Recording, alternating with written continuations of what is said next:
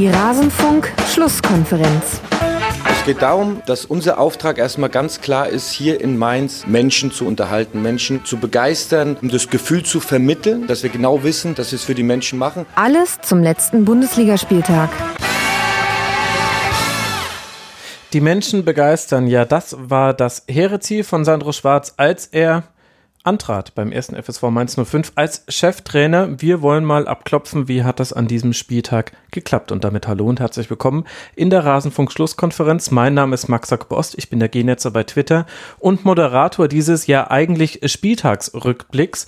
Das heißt, wir blicken in diesem Podcast auf alle Spiele des letzten Spieltags zurück. Hier in dieser besonderen Folge wollen wir aber nur den Teil vom Mainz 05 präsentieren und wenn ihr Lust habt, dann könnt ihr ja gerne danach noch auf rasenfunk.de die komplette Sendung anhören. Das soll aber genug der Vorrede sein. Jetzt hören wir mal rein, was hatten wir zum Spiel von Mainz 05 zu sagen und bitte. Jetzt wollen wir dann über Wolfsburg und den ersten FSV Mainz 05 sprechen. Das geht dann um ein 3 zu 0, mit dem sich Thomas Wolfsburg so ein bisschen in den Europa League Rängen, Rängen festsetzt. Grund genug, mal genauer drauf zu schauen und eben dann die Frage zu beantworten, was hat sich beim Abstiegskandidat der letzten Saison denn so verändert? Lass mal bei dem Spiel loslegen. Thomas, was waren denn da die Faktoren deiner Meinung nach, die zu diesem 3 zu 0 Sieg geführt haben? Eine frühe, frühe Führung tut immer gut, jeder Mannschaft, in dem Fall auch dem VfL Wolfsburg, der zu Hause jetzt äh, tatsächlich nicht souverän aufgetreten ist in dieser Saison bislang, wie, wie sie es äh, oder wie er es auswärts gemacht hat. Mhm. Ähm, das gibt eine gewisse Sicherheit, man, man kann dann ein bisschen abwartender spielen. Sie haben auch ein bisschen anders gespielt als sonst, äh, nicht so sehr auf, auf Ballbesitz und Dominanz. Also ich glaube, am Ende hatten sie 51 Prozent. Das ist fast ausgeglichen. Es war jetzt nicht das beste Wolfsburger Spiel, ähm, dass es dann trotzdem zum 3-0 gegen Mainz reicht, ist wirklich ein Zeichen, dass mit dem VfL dort oben auch zu rechnen ist. Ähm, und das trägt ganz klar die Handschrift auch von Bruno Labbadia, aber auch von Jörg Schmatke und Marcel Schäfer, die, die außerhalb des Ganzen für Ruhe gesorgt haben, weil das war ja überhaupt nicht mehr gegeben in den vergangenen zwei Jahren in, in Wolfsburg. Ähm, die haben es außerhalb beruhigt. Äh, Bruno Labbadia hat auf dem Trainingsplatz die entsprechende Arbeit gemacht und die Spieler haben es angenommen. Man muss jetzt auch sagen, auch das Spiel gegen Mainz äh, wenn ich es richtig überblicke, waren es auch mit Roussillon und Wechhorst wieder nur zwei Neuzugänge in der Startelf. Also der Rest sind alle Spieler, die in den letzten Jahren unfassbar da, da umherdeletiert sind.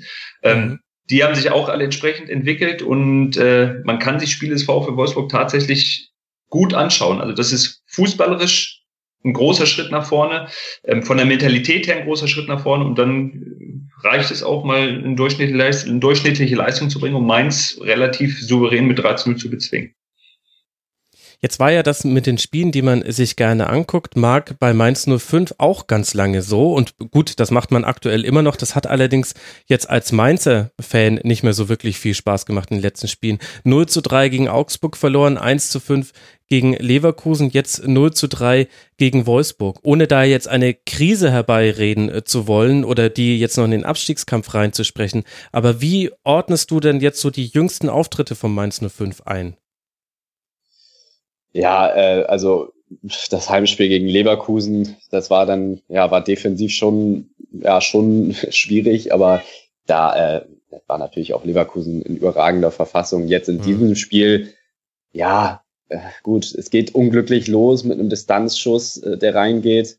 Ähm, ich würde eher gucken, dass man da vorne wieder kaltschnäuziger wird. Das ist, glaube ich, für mich äh, neben den defensiven Problemen natürlich auch, das müssen sie in den Griff kriegen, äh, elf Tore in drei, drei Spielen, elf Gegentore in drei Spielen, das ist natürlich deutlich, deutlich zu viel. Aber jetzt in diesem Spiel würde ich sagen, haben sie ja eigentlich gar nicht allzu viele Großchancen zugelassen. Ähm, da würde ich eher gucken, dass sie vorne wieder, wieder konsequenter werden. Gerade äh, Mateta und Quaison, wenn denen die, die Kaltschnäuzigkeit da abgeht, dann, ähm, ja, dann, dann wird das da schwierig, Tore zu erzielen, weil aus dem Mittelfeld, ähm, kommt nicht allzu viel Torgefahr, außer vielleicht mal mit dem Gibbermeur, vielleicht aus der Distanz oder so, aber sonst ähm, ja, kriegen sie da, kriegen sie da vorne momentan nicht allzu viel zustande. Ähm, aber wie gesagt, es ist auch nicht, nicht ganz glücklich, dieses Spiel jetzt äh, gelaufen. Wenn sie ihre Chance nutzen, dann äh, kommen sie vielleicht auf einen Ausgleich. Ja. Ansonsten ist es natürlich dann auch ein individueller Fehler von, von Gibbermeur, beziehungsweise eine kleine Dummheit, und dann wird es beim 0-2 mental schwer. Also ich würde dieses 0-3, dieses Spiel würde ich nicht allzu, doll überbewerten, aber natürlich drei Niederlagen, da müssen sie aufhorchen und müssen natürlich gucken, dass sie da äh, an den Schwächen, die momentan sind, da sind, arbeiten, um gerade auch natürlich dann nicht in, in Negativstrudel oder so äh, rein zu geraten. Aber noch stehen sie ja jetzt mit zwölf Punkten vor Stuttgart immer noch, immer noch gut da. Genau, man soll ja auch nicht immer die großen Krisen aufrufen. Aber das sind jetzt die beiden Handspielsituationen dieses Spieltags, die uns noch fehlen, weil du sie jetzt gerade angesprochen hast. Hole ich kurz alle Hörerinnen und Hörer mit ins Boot. Es war das 2 zu 0, der Strafstoß zum 2 zu 0 in der 69. Minute, über den Marc gerade gesprochen hat. Müller hält einen Schuss von Weghorst noch sehr gut und bei der Klärungsaktion geht dann Jobermain mit dem Arm zum Ball und der Video Assistant Referee greift ein und Schiedsrichter Cortus gibt danach dann Strafstoß. Darüber haben sich auch einige der Mainzer Verantwortlichen naturgemäß äh, geärgert. Es gab auch noch eine Szene in der 26. Minute. Da war Arnold auf rechts völlig frei und bekommt einen Pass in seinen Lauf. Seine Hereingabe landet bei William, der Nia KT an den Arm schießt. Und äh, der hat sich auch so weggedreht, so ein bisschen vergleichbar zur Kübler-Szene. Handspiel verdächtig habe ich mir hier aufgeschrieben. Dr. Lutz Michael Fröhlich hat gesagt, alles, alles äh, perfekt entschieden, so wie es sein soll damit das auch hier einmal zur Vollständigkeit äh, genannt war. Ich habe so ein bisschen den Eindruck, Thomas, beziehungsweise ich glaube, ein Muster zu erkennen, wann Mainz 05 in dieser Rückserie wenig Torchancen hatte. Und das hatte meiner Meinung nach immer damit zu tun, wenn man gegen einen Gegner gespielt hat, der es geschafft hat, das Flügelspiel von Mainz 05 aus dem Spiel zu nehmen. Gegen Augsburg da, da ging gar nichts, das war auch ein rabenschwarzer Tag. Gegen Leverkusen hattest du auch die starken Flügelspieler von Leverkusen und auch jetzt gegen Wolfsburg hatte ich das äh, Gefühl, aus dem vielen Ballbesitz, den Mainz 05 dann gerade nach der Führung hatte, konnte man sehr, sehr wenig kreieren, auch eben, weil zum einen Roussillon und William wirklich mit zu den besten Außenverteidiger-Duos aktuell in der Liga gehören und du mit Brooks und Knoche dann auch noch zwei in der Mitte hast, die im Grunde auch eigentlich alles rausverteidigen, was du da von außen in den Strafraum bringen kannst. Also ich würde bei vielen mitgehen, bei äh, William äh, habe ich immer noch so meine Zweifel. Der ist, der ist äh, offensiv sehr aktiv, bindet dort auch immer dann äh, Gegenspieler, aber es ist äh, sehr anfällig, was die Defensive mhm. betrifft. Okay. Aber ja, das, ich, ich habe die Mainzer jetzt zu wenig gesehen, um das wirklich beurteilen zu können, ähm, ob das das Mainzer Problem ist. Aber ähm, so wie du den VfL dargestellt hast, dann gerade mit Roussillon, der für mich in dieser Saison, wenn ich es wenn richtig überblicke, ich glaube, der beste Linksverteidiger der Liga. So, ja, Hakimi haben wir noch. Hakimi, Hakimi haben wir noch. Wir haben auch noch, auch noch Schulz. Ähm, aber Roussillon ist wirklich eine, ein, ein unfassbar guter Einkauf des VfL Wolfsburg. Ähm, ja. Bei dem ich mich wundere, dass den nicht andere Clubs auf dem, auf dem Schirm hatten, weil der, glaube ich, im letzten Jahr in Frankreich auch schon zur, zur 11. des Jahres der Liga gehörte. Ähm, der ist, der ist äh, defensiv. Da hatte er wohl äh, vorher immer noch seine, seine Schwächen. Ist der defensiv eine Bank und nach vorne mit seinem Tempo, mit seiner, mit seiner Ballsicherheit eine, eine große Waffe. Also da hat Wolfsburg einen Riesenspieler geholt. Mainz, wie gesagt, kann ich nicht äh, so beurteilen, dass das wirklich deren Problem ist. Ja, bei Mainz bin ich jetzt mal gespannt. Das Heimspiel gegen Schalke 04, da wird man auch viel den Ball haben und äh, da können wir dann alle ganz genau darauf achten, liebe Hörerinnen und Hörer, was jetzt das Offensivkonzept aktuell ist, wenn es mal über die Flügel eventuell nicht funktioniert. Vielleicht auch eins der Probleme, dass die Raute im Mittelfeld sehr häufig personell jetzt durchrotiert hat. Aber dann lass mal über Wolfsburg sprechen, Thomas. Du hast jetzt schon angesprochen, mit Roussillon und Weghorst zwei sehr erfolgreiche Transfers in der Startelf. Das ist natürlich Teil des Erfolgs des VfLs. Aber du hast es ja schon angesprochen. Ganz viele Spieler, die in den letzten Jahren überhaupt nicht so gut funktioniert haben oder so gut ihre Leistung auf den Platz gebracht haben, machen das in dieser Saison so viel besser. Was hat denn da Labadia verändert? Welche Faktoren kommen da ins Spiel? Also die sind erstmal körperlich alle topfit. Der, die haben im, im, Sommer sehr, sehr intensiv gearbeitet. Die haben es im Winter auch nochmal gemacht. Ähm, so intensiv, wie ich im Grunde genommen letztmals Felix Magath habe arbeiten sehen in Wolfsburg, wenn gleich dort war es ja auch immer hart statt, statt intensiv. Das, das war dann noch, sah noch mal ein bisschen anders aus. Jetzt sind die wirklich fit, die können marschieren, 90 Minuten lang. Ähm, und auch das, was wir gerade bei Leverkusen schon hatten, Labadia legt wirklich großen Wert darauf, ähm, den Ball von hinten herauszuspielen, mhm. möglichst selten lang zu schlagen, haben mit Kiss Castells gerade für dieses Spiel einen perfekten Torwart, der dieses, dieses Fußballspielen perfekt beherrscht. Und das ist mittlerweile voll äh, übergegangen in dieser Mannschaft, die haben das verinnerlicht, ähm, haben sämtliche Verletzungen wirklich, äh, man muss mal sehen, dass Gilavogi bereits mit, mit dem Kreuzbandriss ausgefallen ist und zuletzt auch wieder mit ja. einer Zerrung einige Spiele verpasst hat, dass die nach sechs Spielen den Camacho verloren haben, der auch als äh, bester Ballabfangjäger ähm, der Liga zu diesem Zeitpunkt notiert war, der seitdem fehlt, dass die vorne jetzt in den letzten Wochen Admir Mimedi, der ein ganz wichtiger Faktor war, nachdem sie dann zum 4-4-2 mit Raute umgestellt hatten, mit Mimedi als, als Mann hinter den beiden Spitzen, äh, Wechhorst und Dani Ginzek, der jetzt auch schon wieder wochenlang fehlt, dass die das alles kompensiert haben, ohne im Winter äh, einen neuen Mann zu holen. Also das vor, vor zwei, drei Jahren oder allein im letzten Jahr wäre in Wolfsburg der normale Reflex gewesen, die hauen 20 Millionen raus und, und holen sich irgendwelche Spieler. Ähm, jetzt legen sie großen Wert auf, auf Homogenität, auf Mentalität und ähm, das ist ein großer Verdienst von Labadia, aber wie gesagt auch von, von Jörg Schmatke und Marcel Schäfer, die dann das im Hintergrund regeln. Würde ich, würde ich auch so sehen, dass das äh, ein sehr entscheidender Faktor ist, ähm, weil ich glaube, Jörg Schmatke ist ein Sportdirektor, der äh, einem Trainer auch wirklich das Vertrauen schenkt. Also man hat das äh, über, über Jahre in Köln gesehen und jetzt äh, scheint der Labadia da wirklich alle Zügel in die Hand zu geben, um das volle Vertrauen auszusprechen. Labadia hatte jetzt in Wolfsburg auch gerade zu Anfang nicht den einfachsten äh, Stand. Von daher ähm, ist das ganz entscheidend und, und da hat Labadia jetzt auch wirklich was geschafft, was er zum Beispiel in, in Hamburg vorher äh, nicht so geschafft hat, ähm, dass er sich spielerisch weiterentwickelt hat. Sie spielen kaum noch lange Bälle, versuchen ja. da wirklich vieles äh, spielerisch zu lösen. Und was ich auch ähm, richtig auffällig finde, dass er mit dem 4-3-3 ein System gefunden hat, das perfekt auf die Stärken der einzelnen Spieler, Spieler zugeschnitten ist. Ähm, mit Steffen und Brekalo auf Außen hast du äh, zwei schnelle Spieler, die Weghorst äh, flankieren und dann dahinter drei Spiel- und zweikampfstarke äh, zentrale Mittelfeldspieler. Da finde ich, äh, kann man auch vor allem Janik Gerhardt nennen, der wirklich eine gute Entwicklung diese Saison genommen hat. Ähm, seit seinem Wechsel vom FC war das ja eher enttäuschend. Aber in dieser Saison, äh, finde ich, ist das wieder deutlich besser und das liegt für mich hauptsächlich daran, dass er im Mittelfeld spielt. Das ist seine, seine Top-Position. Ähm, er ist für mich kein Außenverteidiger. Ähm, und dazu dann noch mit, mit Arnold äh, im wahrsten Sinne des Wortes ein Leitwolf, ähm, sowohl spielerisch als auch kämpferisch. Ähm, ja, da passt einfach momentan viel zusammen und da hat äh, Labadia eben an den, an den richtigen Stellschrauben gedreht.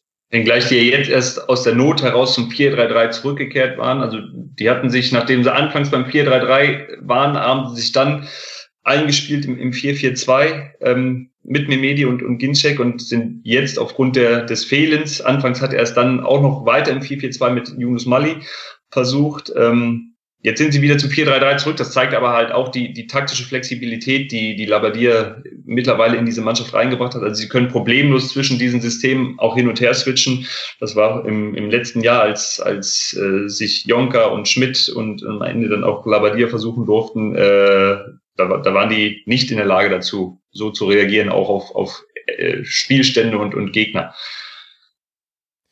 Ja, und jetzt also wir haben jetzt schon ganz viele Aspekte genannt. Ich würde gern auf einen Spieler nochmal genauer gucken, nämlich Wout Weghorst. Also er hat äh, zehn Tore gemacht, das heißt, er ist definitiv wichtig, was die Abschlussstärke angeht. Ist auch einer der Kopfballstärksten Spieler der kompletten Liga. Da ist nur Sebastian Aller noch besser und Yusuf Pausen, die haben noch mehr Kopfballduelle gewonnen. Aber was mir bei ihm eben aufgefallen ist, Thomas, ist die Intensität, mit der er spielt. Also es gibt keinen Spieler ligaweit, der mehr Sprints angezogen hat in dieser Saison und der mehr intensive Läufe gemacht hat. Übrigens auf Platz zwei bei den intensiven Läufen Janik Gerhardt, womit ich äh, mal applaudieren möchte. Das, was ihr gesagt habt, perfekt durch die Statistiken flankiert ist.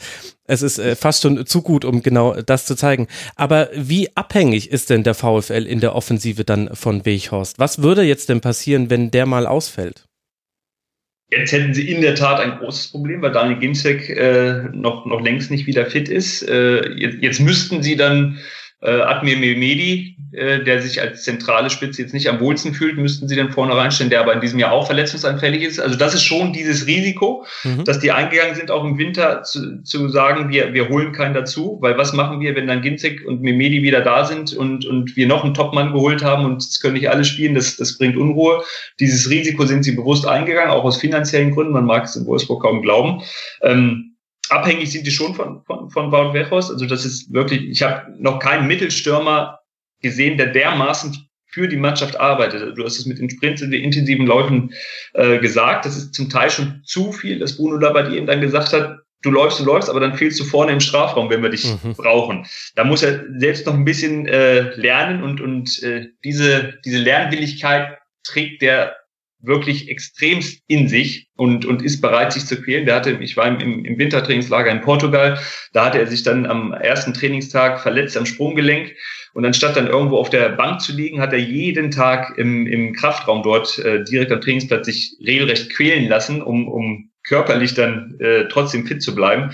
Also der Mann ist, ist gerade was die Mentalität des VfB Wolfsburg betrifft, ähm, enorm wichtig. Da muss man sehen, die hatten im letzten Jahr dann einen Gomez und einen Urigi.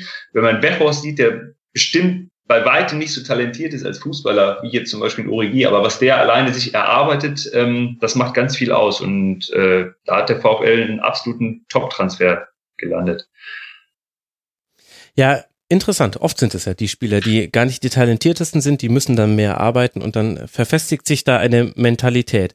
Jetzt kann ich mir eigentlich ganz gut vorstellen, was Bruno Labadias Aufgabe in diesem Konstrukt VfL Wolfsburg ist. Aufstellung, Training und so weiter und so fort wird ja auch häufig beleuchtet. Jetzt wird von vielen aber eben auch immer Jörg Schmatke mit in die Verlosung geworfen und über Marcel Schäfer möchte ich auch ganz gerne gleich noch sprechen. Thomas, erklär mir aber mal bitte kurz die Aufgabenverteilung zwischen diesen dreien. Was macht Bruno Labadia, was macht Jörg Schmatke und wofür ist dann Marcel Schäfer noch da? Also Marcel Schäfer ist grundsätzlich erstmal das Bindeglied auch zwischen den beiden und derjenige, der noch näher an der Mannschaft dran ist. Er ist auch derjenige, der auf der, auf der Bank dabei ist, während Jörg Schmatke anders als in Köln mittlerweile oben auf der Tribüne sitzt. Mhm. Also Jörg Schmatke, klar, ist für das große Ganze verantwortlich und zuständig, hat natürlich noch andere Sachen rund um den VfL, die er äh, machen muss, ist ganz klar zusammen mit Marcel Schäfer in Abstimmung für die Kaderplanung äh, mit drin. Da ist Bruno Labbadia selbstverständlich auch mit involviert. Aber sie halten sich aus dem Sportlichen dann komplett raus. Das liegt in den Händen von Bruno Labbadia und seinem Trainerteam und das ist ihm auch ganz wichtig, dass, äh, dass er da das Sagen hat. Ähm, sprich äh, Mannschaftsführung, Mannschaftsaufstellung, Mannschaftseinstellung, Vorbereitung, das ist Labadias Handschrift, das hat er von Anfang an so angekündigt. Er hat auch von Anfang an gesagt, wie er Fußball spielen lassen möchte und äh, da ist es dann schön zu sehen, dass sowas aufgeht, dass ein, ein Trainer sagt, das möchte ich und äh, das ist dann auch zu sehen. Das spricht dann für den Trainer und das spricht dann auch für die Mannschaft, die mhm. das annimmt. Im letzten Jahr die Mannschaft das nicht mehr so angenommen und, und das ist dann auch der große Unterschied. Da war dann ein Olaf Rebbe in der, in der oder allein verantwortlich mehr oder weniger in der Führung unterhalb der Geschäftsführung, die dann auch ausgedünnt war. Ähm, und sowas merkt auch eine Mannschaft, dass da keine Führung ist, dass da keine Ruhe im Club ist, dass da äh, keine Stabilität herrscht, ähm, dass da jeder selbst Probleme hat, irgendwie zur Ruhe zu kommen. Das war bei Olaf Rebbe dann der Fall. Und das wirkt halt auch nach, nach unten zur Mannschaft, zum Trainer aus, dass da zwei Leute sind. Marcel Schäfer perfekt, der den Club kennt, ähm, der im, im Grunde genommen mit, mit jedem Fan, der dort ist, seine eigene Geschichte hat, ähm, dem, dem niemand da was erzählt ähm, in Wolfsburg. Und Jörg Schmatke, ähm, der überall nachgewiesen hat, dass, dass äh, er mit seiner Art durchaus Gewinn bringen kann, ja. äh, sein kann für, für so etwas. Und das harmoniert sehr gut, was nicht zwingend äh, oder zwangsläufig heißen muss, dass das dann in dieser Konstellation weitergeht. Wenn man mich jetzt fragt, äh, wird es möglicherweise dann im Sommer einen neuen Trainer geben. Warum das? Ja, der, der Vertrag von Bruno Labbadia läuft aus. Und wenn man jetzt einfach mal nur die nackten Fakten sieht, die haben zwar von Anfang an gesagt, ja, wir machen das im Frühjahr, wir reden dann miteinander, aber äh, aktuell bewegt sich da auch keiner auf, auf den anderen zu. Die, die, mhm. äh, also wenn, wenn ich das nüchtern bewerten muss, so wie momentan geredet wird, äh, könnte es sein, dass, dass, es, dass es da zu einer Veränderung kommt. Kann das dann sportliche Gründe haben? Sportliche Gründe eigentlich nicht. Okay, interessant. Die stehen ja so gut da wie seit Ewigkeiten nicht. Das hat, hat das nicht genau, genau was, was, was jetzt nicht dem VfL äh, gut zu Gesicht stehen würde, weil ich meine, äh, da sind ja auch die Trainer in den letzten Jahren ein- und ausgegangen. Äh, das das wäre doch jetzt schon mal eine wichtige Personalie. Ich meine, wir haben ja jetzt Labadia gerade auch ausreichend gelobt, ähm, auch zu Recht. Warum nicht einfach mal jetzt mit diesem Trainer arbeiten? Zumal ich finde, dass der Trainermarkt jetzt auch nicht allzu vieles hergibt, äh, wo ich sagen würde, ähm, okay, da ist ein Trainer, der macht das jetzt definitiv besser als Bruno Labbadia. Ähm, der kennt jetzt auch die Mannschaft, die spielen sich gerade so ein bisschen ein. Ähm, mit Schmatke hast du da niemanden, der, der, der punktuell verstärken kann. Also fände ich tatsächlich überraschend. Klar, über, überraschend käme das angesichts der Tabelle, aber es, es müssen, und das hatte Bruno Labbadia zum Beispiel auch schon im letzten Sommer ja ganz klar geäußert, es muss alles passen. Ja damit, damit er weitermacht auch in Wolfsburg. Das haben die dann gemacht. Dann mussten die sich kennenlernen. Ob es dann zwischenmenschlich auch alles passt und ob alles so ist, wie er sich das vorstellt und ob das alles so ist, wie Jörg Schmacke sich das vorstellt, ähm, das müssen die dann für sich beantworten. Aktuell machen sie jetzt nicht den Eindruck, als, als äh, würden die am liebsten morgen äh, auf Nummer sicher gehen und äh, sich festbinden. Ähm, deswegen scheint es gut möglich zu sein, dass sich das verändert. Aber das, das müssen die dann klären. Und wenn es das Frühjahr ist, dann, dann ist das ja nicht mehr lang hin. Und das, das sagt Bruno Labbadia, dass er sich jetzt seine Gedanken macht, ähm, mhm. der sich jetzt mittlerweile auch wieder einen anderen Markt geschaffen hat für sich selbst, weil er tolle Arbeit geleistet hat. Ähm, und dann natürlich jetzt auch seinen, seinen Wert hat. Ich glaube nicht, dass das jetzt das ist von, von keiner Seite aus irgendeine Zockerei oder Pokerei. Das ist, glaube ich, jetzt ein ganz normaler Vorgang. Man guckt, passen wir wirklich zusammen oder nicht? Und dann sagt man ja und, und macht weiter oder man sagt nein und äh, sich. Ich glaube, es, es wäre zumindest nicht dieser laute Knall, den es in den letzten Jahren dann immer gegeben hat in Wolfsburg. Gut, ich meine, allein die Tabellensituation ist ja deutlich entspannter als all die letzten Jahre. Jetzt würde mich noch interessieren, wir haben jetzt über die verschiedenen Aufgabenverteilungen gesprochen. Was ich noch nicht ganz verstanden habe, ist die zwischen Jörg Schmatke und Marcel Schäfer, außer dass Marcel Schäfer näher an der Mannschaft ist und Bindeglied ist. Aber jetzt ist der eine, nämlich Jörg Schmatke, Geschäftsführer Sport und der andere ist Sportdirektor. Kannst du mir mit ein paar Sätzen erklären, was da der Unterschied ist? Oder ist das vielleicht auch gar nicht so klar definiert und das ist ein Duo mit einer Hierarchie innerhalb dieses Duos? Oder wie würdest du das beschreiben? Also Marcel Schäfer, das betont er oft genug, ist im Grunde immer noch Lernender. Also ich glaube schon, mhm. dass das zu vergleichen ist mit Michael Zorg und Sebastian Kehl in Dortmund. So sind das Jörg Schmatke und Marcel Schäfer in, in, in Wolfsburg. Also Marcel hat, hat, ist bei jedem Transfer mit involviert, äh, spricht alles mit ab. Der ist, arbeitet. Äh, Gut, das ist Hasan Salihamidzic auch. Die Frage ist ja, wie man involviert. Das ist, das ist er auch. Äh, Marcel Schäfer wird auf jeden Fall sehr, sehr ernst genommen in Wolfsburg, ohne dass sich Hasan Salihamidzic stational treten möchte in, in München. Marcel Schäfers Meinung wird sehr ernst genommen. Mhm. Ähm, er diskutiert mit Jörg Schmatke äh, äh, durchaus, durchaus intensiv und die sind nicht immer einer Meinung. Und Marcel Schäfer, wer den ein bisschen kennt, der weiß, dass das kein Ja- und Amenslager ist und der alles abnickt. Also der hat seinen eigenen Kopf, der hat das, äh, der hat sich auch gedanklich sehr lange darauf vorbereitet, auf diesen Job. Ähm, also die beiden arbeiten ganz eng zusammen, was Kaderplanung betrifft. Marcel Schäfer hat aber auch diesen Kopf dafür, wie der VfB Wolfsburg nach außen auftreten soll. Da hat er auch ganz klare Prinzipien. Also diese Art und Weise, wie die Mannschaft im letzten Jahr rüberkam, ähm, das wäre bei einem Marcel Schäfer nicht mehr möglich, dass da jedem im Grunde genommen egal ist, was dort passiert. Also die sind auch sehr darauf mhm. bedacht. Das ist diese Vielfaltsaktion. Das ist jetzt nicht nur auf Marcel, Marcel Schäfers Mist gewachsen, aber diese Vielfaltsaktion äh, symbolisiert durch die Binde am Arm, durch die Regenbogenfarben. Ähm, die wird nicht nur dahergetragen, also die sind auch sehr, sehr viel äh, unterwegs, was, was soziale Sachen betrifft. Und das ist dem VfL wichtig und das ist Marcel Schäfer wichtig und da ist er auch ein ganz wichtiger Kopf dafür, mhm. dass das ein Club ist und eine Mannschaft ist, die, die für die Werte, die der VfL Wolfsburg hat, äh, dann auch äh, einsteht und das nicht künstlich drüber gestülpt ist und letztendlich trotzdem jeder macht, was er will. Sehr interessant. Das mit der Binde haben ja hoffentlich auch alle Hörerinnen und Hörer mitbekommen. Alle Mannschaften des VfL Wolfsburg, egal ob Frauen- oder Männerteam, egal ob äh, Erwachsenenfußball oder Juniorenfußball äh, tragen als Zeichen gegen Homophobie im Fußball eine regenbogenfarbene Kapitänsbinde. Jetzt hast du vorhin. Also da geht es auch nicht nur um Homophobie, also da mhm. geht es ja um, um ganz, ganz viele Punkte, wo äh, Vielfalt gewünscht ist.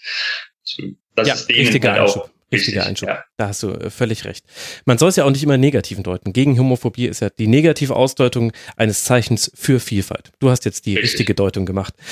Jetzt hast du vorhin einen Satz gesagt, da habe ich kurz aus, aufgehorcht. Du hast in einem Nebensatz gesagt, äh, auch aus wirtschaftlichen Gründen hat man jetzt nicht äh, voll hingelangt und auch ein Risiko auf, auf sich genommen in dieser Stürmerfrage.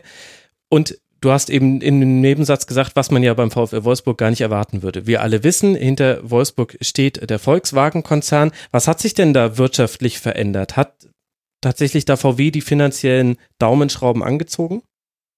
Es ist durch den Dieselskandal und was da alles mit dran, dranhing und auch den äh, sportlichen Misserfolg ist es ein bisschen weniger geworden. Aber das ist, und das habe ich neulich auch im, im Heft beschrieben, ähm, das Ende der Unvernunft habe ich es genannt. Mhm. Also die sind jetzt schon wieder mit dem Kader, mit dem sie in die Saison gegangen sind, liegen sie deutlich über dem Budget, was sie eigentlich haben. Das heißt, sie zahlen viel zu viel Geld für das, was sie zur Verfügung haben.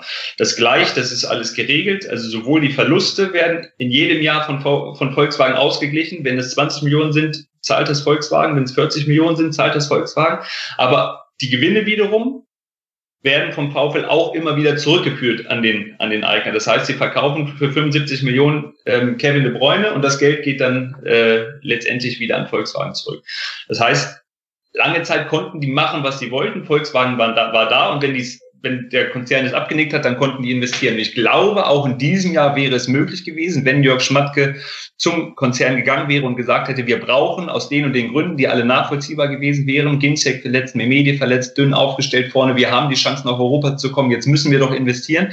Ich glaube schon, dass der einen ordentlichen Batzen Geld dort bekommen hätte. Aber, ja. und das ist der große Unterschied zu den Vorjahren, er und auch Marcel Schäfer haben gesagt, nein, wir machen es nicht, weil der Kader jetzt schon viel zu teuer ist.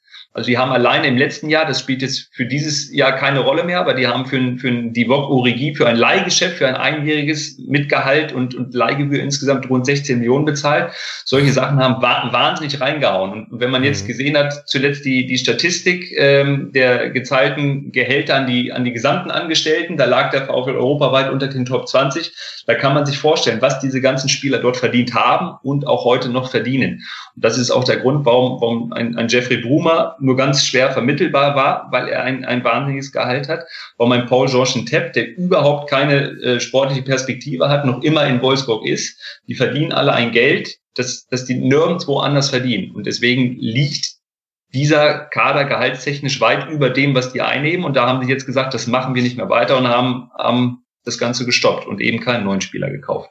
Und das ist die Veränderung, die in Wolfsburg äh, bemerkenswert ist, weil ähm, das, das Geld wäre natürlich von Volkswagen noch da, aber es wird jetzt nicht einfach mehr so genommen und irgendwo hingeschmissen, um äh, für die Öffentlichkeit irgendwas getan zu haben. Ich meine, man hat trotzdem auch noch hin zu dieser Saison investiert, insgesamt kolportiert, ich nehme jetzt die Zahlen von transfermarkt.de, 40 Millionen ausgegeben und rund fünf eingenommen durch Zugänge, also immer noch ein, ein Investitionsrahmen ist noch da ja, die haben andere Möglichkeiten als ganz andere Erstligisten. Das darf man auch nicht außer Acht lassen. Deswegen ist der VfL Wolfsburg im Bereich der Europapokalplätze jetzt auch nicht die Sensation schlechthin. Also ich glaube, äh, Augsburg und Freiburg und Hannover und, und Nürnberg und wie sie alle heißen, die hätten sich vor der Saison schon ganz gern Wout Weghorst und Dani Ginzek für die, für die Offensive geholt.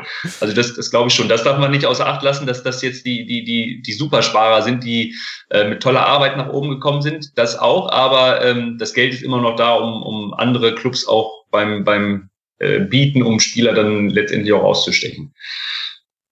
Und äh, glaubst du denn, dass mit dieser veränderten Transferpolitik und auch veränderten Gehaltspolitik auch ein neues sportliches Profil für den VfL Wolfsburg einhergeht? Also was möchten die Verantwortlichen, jetzt vor allem dann Jörg Schmatke und Marcel Schäfer, dass der VfL sportlich darstellt in der Liga? Also der VfL soll wieder für etwas stehen. Die, die haben diesen, diesen Claim Arbeit, Fußball, Leidenschaft, der von den Fans geschaffen wurde. Das, das soll sich auch immer wieder äh, widerspiegeln. Die, die leugnen nicht ihren äh, Eigner mit Volkswagen, sondern bekennen sich klar zu dem. Das ist ja auch immer ein bisschen schwierig in Wolfsburg, äh, denen das ja manchmal unangenehm sein muss, dass der Volkswagen dahinter steht. Das ist so, das kann man jetzt gut finden oder schlecht finden, aber das, das ist so. Und das mhm. ist so eng verbunden, äh, dazu, dazu müssen die stehen. Und klar ist aber auch, dass die dann weil das Geld immer noch hoch ist, was da, was da fließt, ähm, dass sich der sportliche Erfolg jetzt auch wieder einstellen muss, so wie in diesem Jahr. In diesem Jahr sollte es Stabilität bringen.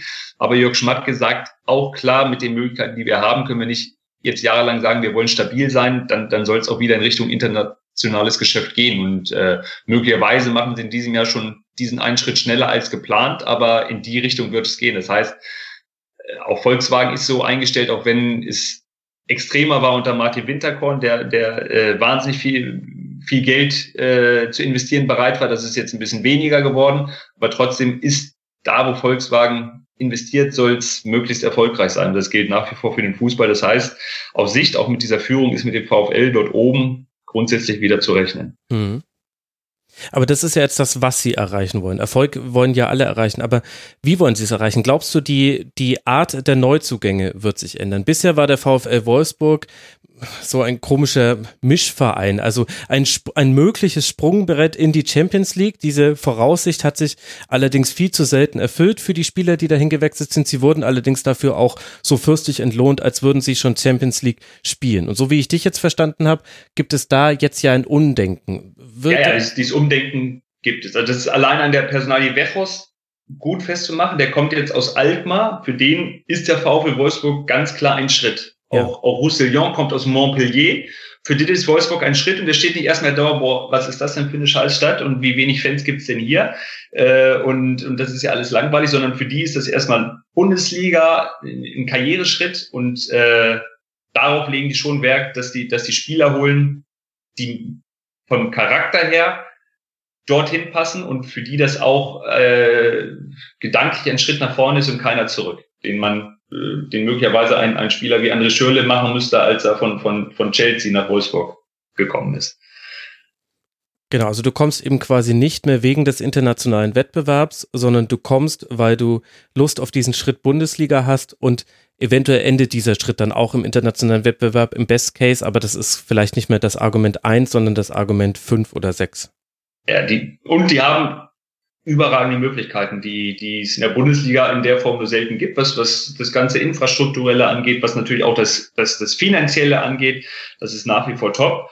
Ähm, das, das Arbeiten in einer, in einem sehr ruhigen Umfeld ähm, und Spieler, die sowas dann tatsächlich zu schätzen wissen und äh, für die dann nicht das Wichtigste ist die, die kurze Zugfahrt nach Berlin. Diese Spieler suchen sie und äh, in diesem Jahr haben sie die dann äh, gefunden. Sehr, sehr spannend. Der VfL, wirklich interessante, interessante Dinge, die da passieren. Wir haben noch die Frage bekommen, aber die haben wir jetzt immer so wieder gestreift, ob Jörg Schmattka seine Trainer besser machen würde. Ich würde sagen, auch da warten wir mal den Frühling ab und wie sich da überhaupt alle Beteiligten entscheiden. Was man definitiv festhalten kann, ist das jetzt am Schluss ja auch nochmal mit eingebunden, die Ruhe, die es rund um den VfL aktuell gibt. Da haben definitiv alle drei Hauptbeteiligten ihren Anteil daran, Bruno Labbadia, Marcel Schäfer und Jörg Schmatke. Und das allein verändert ja auch schon mal, wie ein Verein nach innen arbeiten kann und wie er nach außen hin wirkt. Und wenn dann der sportliche Erfolg dazu kommt, wie jetzt aktuell, dann blühen natürlich auch da alle Rosen und alle Blumen rund um den VfL und alles erscheint im schönen Sonnenlicht. Sind wir mal gespannt, wie es weitergeht. Jetzt in Gladbach, das könnte so eine Art Standortbestimmung sein für den VfL Wolfsburg am nächsten Bundesligaspieltag, während Mainz 05, das haben wir vorhin schon erwähnt, zu Hause gegen Schalke 04 jetzt antritt. Zwei Spiele wollen wir noch besprechen in dieser Schlusskonferenz. Und für das eine können wir ganz weit zurückreisen, nämlich viel weiter als nur zum Samstagabend. Wir gehen in den August 1900. Ein kleiner Cut und so endet sie unsere Besprechung des Mainz 05 Spiels vom vergangenen Spieltag. Ihr findet die komplette Spieltagsrückschau auf rasenfunk.de. Ihr findet dort auch viele andere Folgen zu zeitlosen Themen wie Doping im Fußball, aber auch den Blick auf internationale Top-Ligen. Ich bin der Genetzer bei Twitter. Freue mich wieder von euch zu hören. Hört mal beim Rasenfunk rein und ansonsten hören wir uns hier wieder nach dem nächsten Spieltag und dem nächsten Spiel der 05er. Bis dahin macht's gut. Ciao.